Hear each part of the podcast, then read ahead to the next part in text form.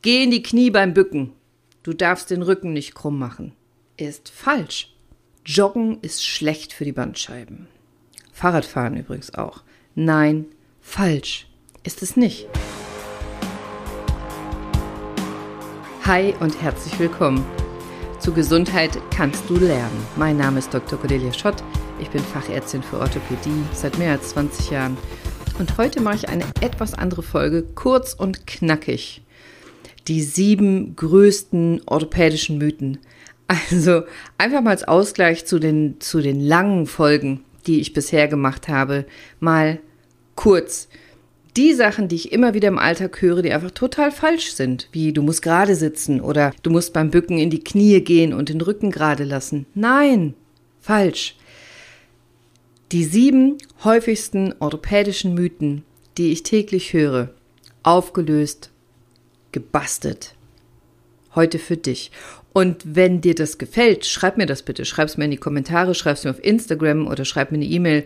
Und wenn du weitere Mythen hast oder wenn du gar nicht weißt, ob es ein Mythos ist, wenn du was hast, von dem du glaubst, ich sollte das prüfen, dann schreib mir das. Ich sammle die sieben nächsten Mythen und dann gibt es wieder eine Folge drüber.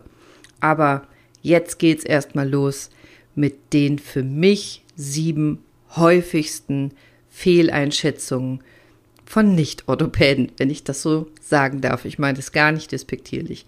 Sieben Mythen. Mythos Nummer eins: Bücken oder drehen ist schlecht für deine Bandscheibe. Ist falsch. Völlig falsch. Du musst dich drehen und bücken, rotieren und in alle Richtungen bewegen, um deine Bandscheiben zu ernähren. Deine Bandscheiben haben keine Blutgefäße die leben von Druck und Zug. Also dadurch, dass du dich bewegst, dich bückst, dich drehst, dich verwringst, drückst du einmal Flüssigkeit aus der Bandscheibe raus und bei der nächsten Bewegung zieht die Bandscheibe frische Flüssigkeit mit Nährstoffen wieder in sich rein. Die Bandscheibe lebt von der Bewegung und Bücken gehört auch dazu. Bücken und Beugen der Wirbelsäule ist wichtig, von der Natur vorgesehen und ist gesund. Klar, wenn du gerade ganz akut operiert bist, einen akuten Bandscheibenvorfall hast, eine Fraktur, also eine Verletzung und aus äh, solchen Gründen dich gerade nicht bewegen kannst. Davon spreche ich nicht.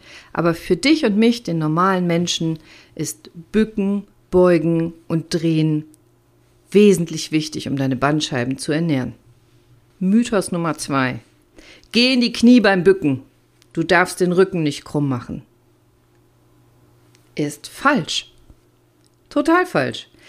Wie ich gerade schon gesagt habe, und das, das baut aufeinander auf. Die Bandscheibe lebt von der Bewegung. Natürlich ist das so, wenn du was Schweres hebst, dass du es deutlich leichter hochheben kannst, wenn du es näher am Körper hast. Wenn du was Schweres mit ausgestreckten Armen vor dir hochheben musst, dann sind die Hebelwirkungen zu groß. Das, das ist ungesund, das ist zu viel Belastung. Aber grundsätzlich musst du dich nicht mit geradem Rücken bücken und in die Knie gehen. Ich sag's mal provokativ.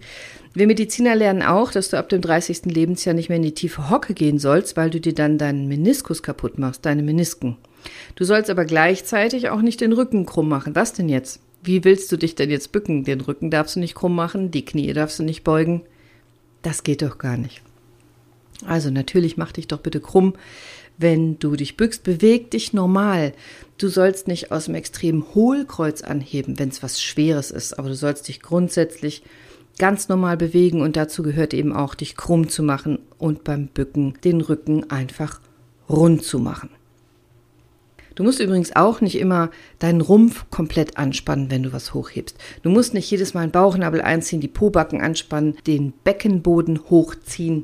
Das kann man machen, das ist auch okay, das ist auch gesund, aber mach's bitte nicht zwanghaft.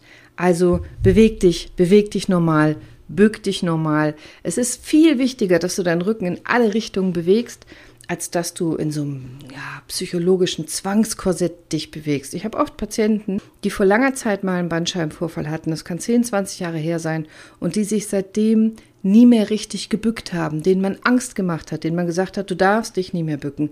Das ist wirklich ganz viel Arbeit für den Patienten und für mich, ihn wieder dahin zu bekommen, dass er sich normal und natürlich bewegt.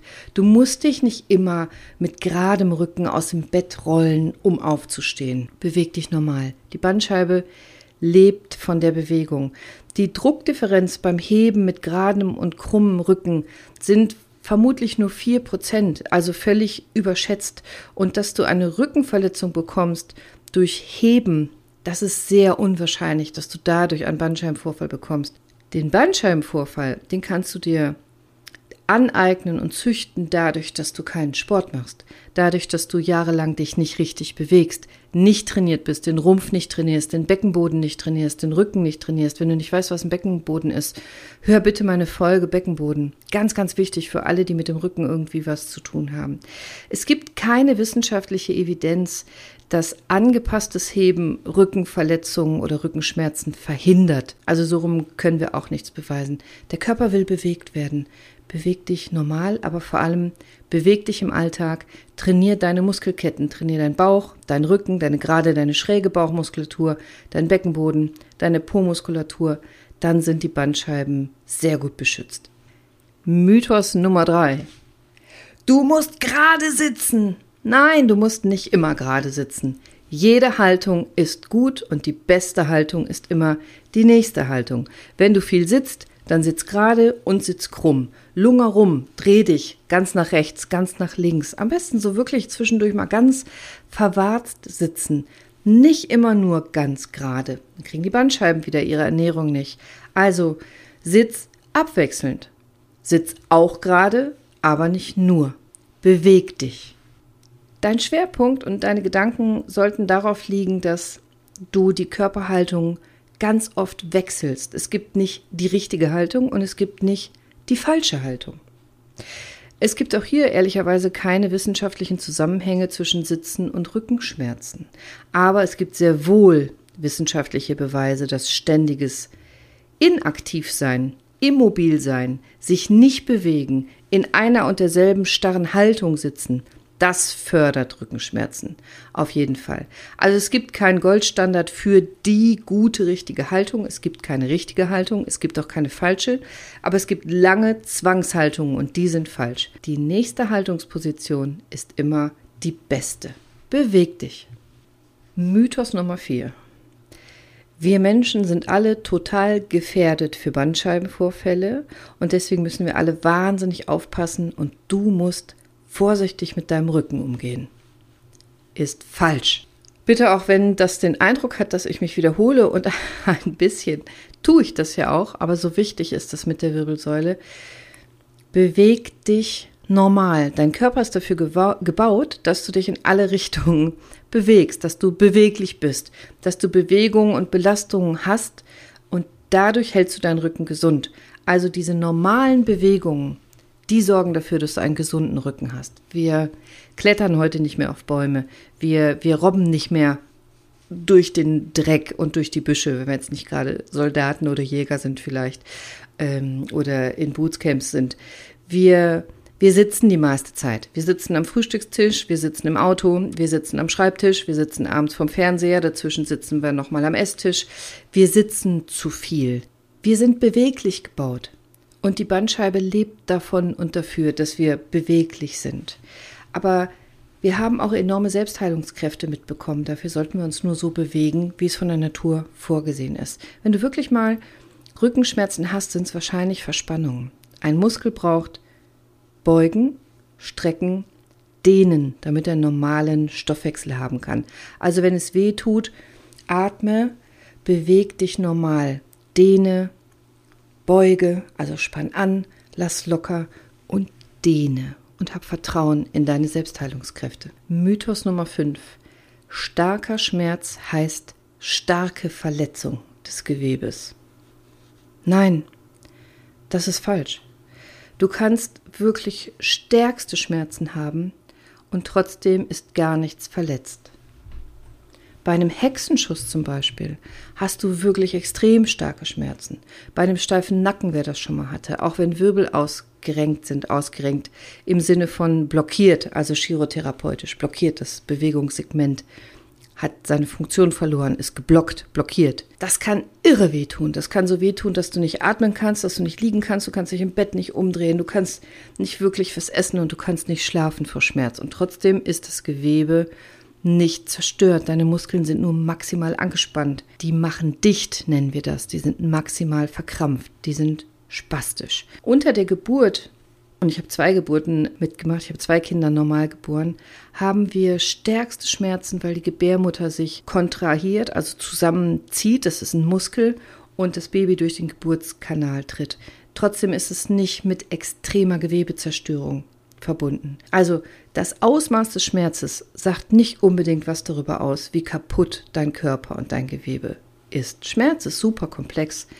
Schmerz hängt von der Umgebungssituation ab, von, vom Kontext. Schmerz hat irre viele Komponenten. Äh, Stress hat einen Faktor auf Schmerz. Deine Ernährung, dein Zustand, also deine, deine Stressverarbeitungsfähigkeit, wie du mit Schmerz umgehst, welche Erfahrungen du gemacht hast, wie viel du geschlafen hast, Unendlich viele Faktoren spielen eine Rolle bei Schmerz. Deswegen sind wir auch so unterschiedlich in der Schmerzempfindung. Der eine läuft mit dem gebrochenen Bein weiter und der andere kann beim blauen Flecken schon nicht mehr weiter, weil er solche Schmerzen hat. Die Menschen sind verschieden, unsere Erfahrungen sind verschieden, unsere Stress- und unsere Schmerzverarbeitungsmechanismen sind verschieden. Wir lernen alle Schmerz unterschiedlich. Hat deine Mama, wenn du hingefallen bist, früher gesagt, oh komm her, ich helfe dir mit dem Schmerz und es ist alles gut und es wird wieder heilen? Hat sie ein Liedchen gesungen? Hat sie gepustet und Pflaster geklebt? Oder hat sie gesagt, ah, papalapap, da tut nichts weh. Das ist kein richtiger Schmerz. Du kannst gar keinen Schmerz haben. Das kann gar nicht sein. Stell dich nicht so an. Ein Indianer kennt keinen Schmerz. All das hat Einfluss darauf, wie du Schmerz verarbeitest und wie du Schmerz empfindest und wie viel Angst du hast, hat auch einen ganz großen Einfluss darauf, wie viel Schmerz du empfindest. Ich habe Patienten, bei denen ich zum Beispiel Spritzen machen kann, lange Spritzen, die fast schmerzunempfindlich sind. Und ich habe Patienten, wo ich vielleicht nur eine winzige Akupunkturnadel steche und die haben dabei extreme Schmerzen. Also Schmerz ist nicht nur Körper, Schmerz ist nicht nur das Ausmaß der Zerstörung, die dieses Schmerz Zeichen, das ist ja ein Warnsignal, die senden will, sondern das ist völlig unabhängig davon. Schmerz ist super komplex. Schmerz ist was Gutes. Schmerz ist ein Warnsystem deines Körpers, aber es kann dir das Ausmaß des Schmerzes nicht wirklich einen Beweis dafür liefern, wie viel kaputt ist. Mythos Nummer 6. Joggen ist schlecht für die Bandscheiben. Fahrradfahren übrigens auch. Nein, falsch ist es nicht. Im Gegenteil, intensives Joggen kräftigt sogar die Bandscheibe. Intensives Radfahren kräftigt die Bandscheibe. Das ist schon so, dass wenn du einen akuten Bandscheibenvorfall hast oder eine akute Verletzung des Rückens, durch das Joggen Kräfte auf deine Wirbelsäule wirken, durch dieses Hüpfen, durch das Laufen selber, das ist ja, du, du drückst dich ja ab und landest auf einem Bein, das das äh, staucht deine Wirbelsäule. Das kann in diesen Situationen für die Wirbelsäule nachteilig sein. Aber grundsätzlich, wenn du gesund bist, joggen gut. Joggen kräftigt Herz-Kreislauf. Du bist hoffentlich an der frischen Luft, aber es kräftigt auch deine Wirbelsäule, deine Rückenmuskulatur, deine Rumpfmuskulatur und ernährt deine Bandscheiben. Fahrradfahren ist physikalisch ein bisschen anders, aber ist dasselbe in Grün Du trainierst deinen Körper, deine Muskulatur und du ernährst deine Bandscheiben. Treib regelmäßig Sport. Das sind sehr gute Sportarten für deine Wirbelsäule. Mythos Nummer 7, mein Lieblingsmythos. Du brauchst unbedingt ein Kernspin oder ein Röntgen, um zu wissen, was der Patient hat. Nein, das ist auch fast immer falsch. Jedenfalls bei mir in der Orthopädie und wenn es um Rücken geht. Du brauchst nicht jedes Mal ein MRT, eine Schnittbildgebung, damit ich weiß, damit der Orthopäde weiß, der Arzt weiß, was du hast. Übrigens, wenn ich Orthopäde sage, meine ich auch Orthopädin. Und wenn ich Patient sage, meine ich auch Patientin. Und ähm, ich, ich kann und möchte nur dieses Gendern nicht so extrem einführen, weil ich glaube, dann wird es zuhören schwierig. Ich meine immer alle Geschlechter. Bitte fühlt euch alle angesprochen. Und nehmt's mir nicht übel, wenn ich in der männlichen Form spreche, wenn ich an einen Orthopäden denke, ist es nicht unbedingt ein Mann. Ich denke dabei auch genauso eine Frau. Ich bin ja eine Frau und ich bin Orthopädin. Zurück zum Mysterium. MRT, nein, ich brauche nicht jedes Mal ein MRT. Wenn du zu mir kommst mit akuten Verspannungen, dann kann ich das tasten. Ich höre auch an deiner Geschichte, an dem, was, was du mir sagst, auf meine Fragen, was du wahrscheinlich hast. Und ich habe Möglichkeiten durch Anfassen, durch Muskelmessungen, durch Ultraschall und verschiedene andere Methoden, meine Diagnose zu sichern. Ein MRT brauche ich relativ selten. Selbst wenn du einen Bandscheibenvorfall hast, dann kann ich das sehr wahrscheinlich auch daran erkennen, was du mir erzählst und was ich bei der körperlichen Untersuchung rausfinde und brauche aber nicht zwingend ein MRT. Manchmal ist das MRT sinnvoll, damit ich genau sehen kann, wie vielleicht ein Bandscheibenvorfall liegt oder ob doch noch eine andere Erkrankung dahinter steckt. Aber zu denken, dass man erstens ein MRT unbedingt haben muss, damit man eine orthopädische Krankheit erkennt, ist völlig falsch, denn es spricht letztendlich dem Arzt auch seine Fähigkeiten ab. Aber andersrum, noch viel schlimmer, bitte denke nicht, dass du auf einem MRT alles sehen kannst. Das ist eine Schnittbilddiagnostik. Es kann also sein, dass du ein Problem hast an einer Stelle und im MRT wird genau eine Schicht angeguckt, also eine Schicht aufgenommen vor dieser Läsion und eine Schicht dahinter. Du siehst im Kernspin nicht komplett den ganzen Körper. Das kommt dir nur so vor. Du siehst nur einzelne Schichten. Das heißt, du siehst etwas in einem Millimeter, dann siehst du mehrere Millimeter nichts, dann siehst du in einem Millimeter was, mehrere Millimeter nichts und so weiter. Und du setzt das dann in deinem Kopf zusammen. Das ist aber nicht die richtige Wahrheit. Es kann also gut sein, dass im Kernspin gar nichts rauskommt und du trotzdem eine Läsion hast. Es geht aber auch andersrum. Wir haben früher in der Uniklinik gerade bei Knien häufig die Erfahrung gemacht, dass ein Patient mit Knieschmerzen, der im Kernspin nichts hatte, den wir trotzdem dann operiert hatten aufgrund der klinischen Symptomatik, einen fetten Meniskusriss hatte oder eine andere Läsion. Und andersrum genauso. Im Kernspin sah es gruselig aus, wie ein riesiger Meniskusriss, den man unbedingt operieren muss. Und wenn wir dann ins Knie reingeschaut haben in der Arthroskopie, war es nicht halb so schlimm. Ein Kernspin ist nicht die ganze Wahrheit. Das ist ein Diagnostikum. Es gibt uns einen Anhalt. Das hilft uns Ärzten bei der Diagnostik. Aber du brauchst nicht zwingend immer eine Bildgebung, damit der Arzt weiß, was du hast.